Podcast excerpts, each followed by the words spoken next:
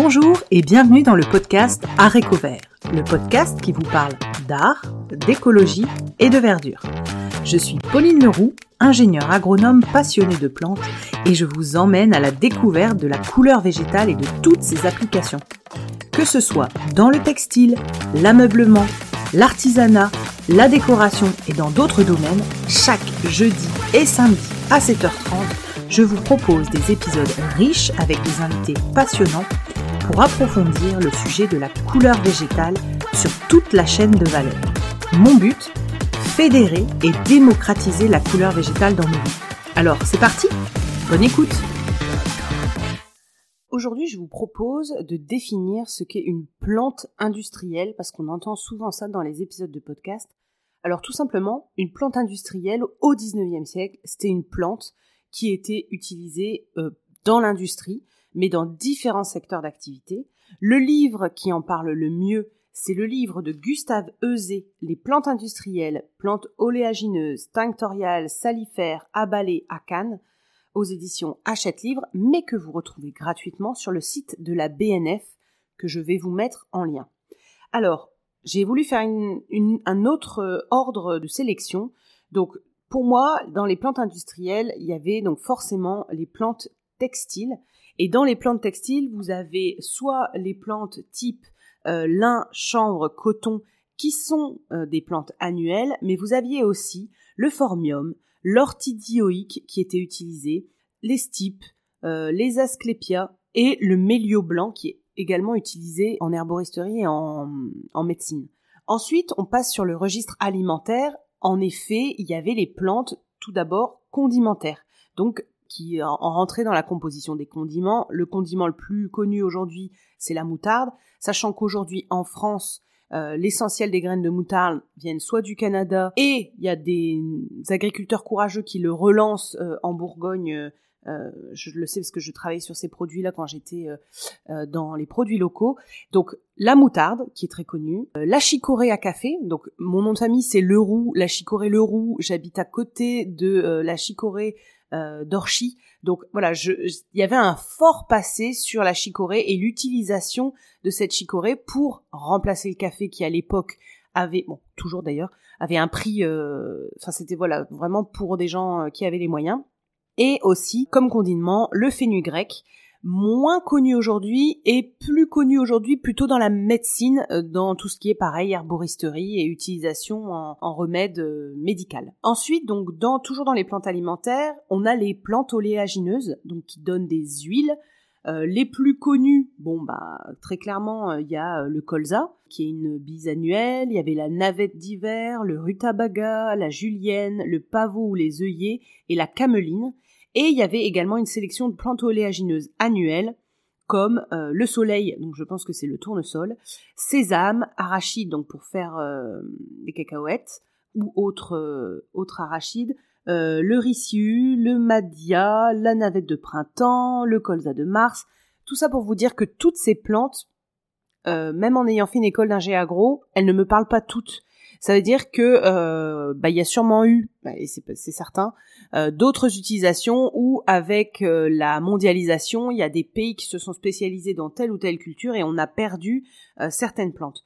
Juste le, le ricin qui est donc une plante annuelle oléagineuse, elle est fortement connue aujourd'hui, pareil pour les traitements post-cancer, euh, l'huile de ricin pour les cheveux, les ongles, etc. Enfin, il y a beaucoup de plantes que je vais vous citer qui vont vous parler dans des, utilisations aujourd'hui, mais qui avaient d'autres utilisations à l'époque, euh, au 19e siècle, au moment où ce livre est écrit.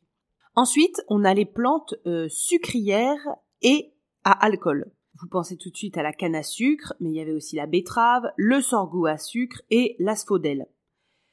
Ensuite, sur euh, les plantes aromatiques. Donc les plantes aromatiques étaient considérées comme des plantes industrielles. On en a beaucoup. Euh, donc le houblon, donc qui sert à faire la bière, l'anis, euh, la coriandre, l'angélique, le fenouil, le cumin, la rose était considérée comme une plante aromatique. Le jasmin, cassis, violette, géranium rosa, verveine, menthe et lavande. Alors, dans ces plantes aromatiques, il y en a plein aujourd'hui qui ne sont plus classées dans les plantes aromatiques. Et il y en a beaucoup de ces plantes aromatiques qui servent à faire euh, des huiles essentielles euh, dans les utilisations plus courantes, mais euh, voilà quelques-unes des plantes aromatiques qu'on peut citer. Ensuite, vous avez les plantes médicinales, forcément. Donc là, pareil, pour moi, des inconnus et des plus connus. Donc notamment le pavot blanc, la réglisse, l'absinthe, l'iris de Florence, la rhubarbe, la camomille et la mélisse. Donc personnellement, je ne savais pas que la rhubarbe avait des propriétés médicinales, mais en fait, c'est ça qui est passionnant avec le monde du végétal, c'est qu'il y a tellement de molécules, d'interactions dans la plante que elles produisent des composés qui sont euh, pleins de ressources, pleins de pouvoirs, et donc euh, on peut pas forcément tout connaître. Mais en tout cas, voilà. Ensuite, je voulais vous parler de, des utilisations plutôt pour le matériel. Donc euh, les plantes à balai avec le sorgho à balai, les plantes salifères avec la soude, euh, les plantes à carde, donc le chardon à foulon, les plantes à canne, bon là on pense tout de suite roseau, bambou, les plantes narcotiques, taux, euh, tabac et pavot à opium, et enfin les dernières, c'est donc euh, très glamour, les euh, ornements funéraires, donc les immortels d'Orient, à savoir ça date de, très longtemps de fleurir les, les tombes chez nous, et aujourd'hui c'est un énorme énorme marché pour avoir travaillé dans le végétal, quand on loupe la saison des chrysanthèmes, euh, clairement, euh, on fait pas son chiffre de l'année. C'est un énorme, un énorme point de commerce. Et enfin, ce qui nous amène à notre sujet, les plantes tinctoriales, les plantes qui donnent de la couleur. Et à l'époque, elles étaient classées par rapport à leur principe colorant. Donc on avait le rouge avec la garance, qui est toujours cultivée en France pour sa racine. Le cartame, alors le cartame, donc on l'avait fait en formation avec Michel Garcia. Le mode d'extraction et d'utilisation est quand même assez long. Euh, il faut rincer euh, toutes les. Euh, alors je pense que c'est des pétales ou les sépales. Il faut les rincer abondamment. Ça donne du jaune qui perdu ou parfois réutilisé. Tout ce jaune, une fois extrait, enfin enlevé, on peut commencer la, les bains de teinture avec le cartame qui donne un rose euh, magnifique. Ensuite, on a toujours dans ces plantes à principe rouge, et là j'étais étonnée, c'est euh, les cactus à cochenilles. Donc vous savez qu'il y a deux types de cactus qui peuvent euh, héberger entre guillemets les œufs des cochenilles, c'est les nopales et les opuntia. Et en fait, elles étaient déjà considérées comme plantes tinctoriales. On a ensuite les plantes à principe noir et essentiellement le sumac. Les plantes à principe bleu, bah, le pastel. Alors là, j'étais étonnée, la morelle persicaire et l'indigo.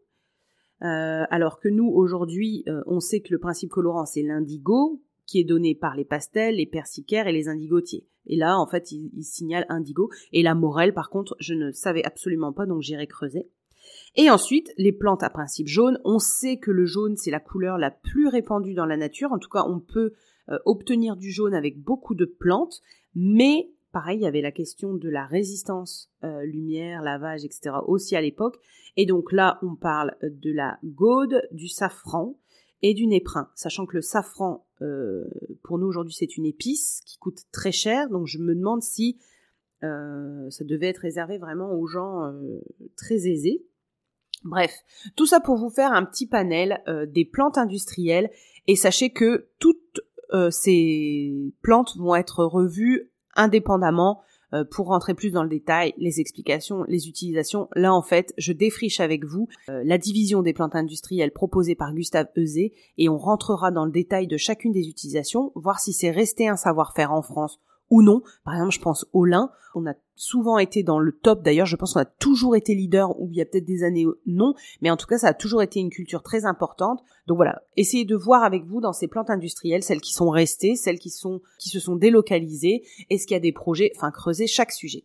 J'espère que ce petit épisode sur les plantes industrielles vous aura permis d'y voir plus clair, et euh, je vous laisse et je vous dis à bientôt.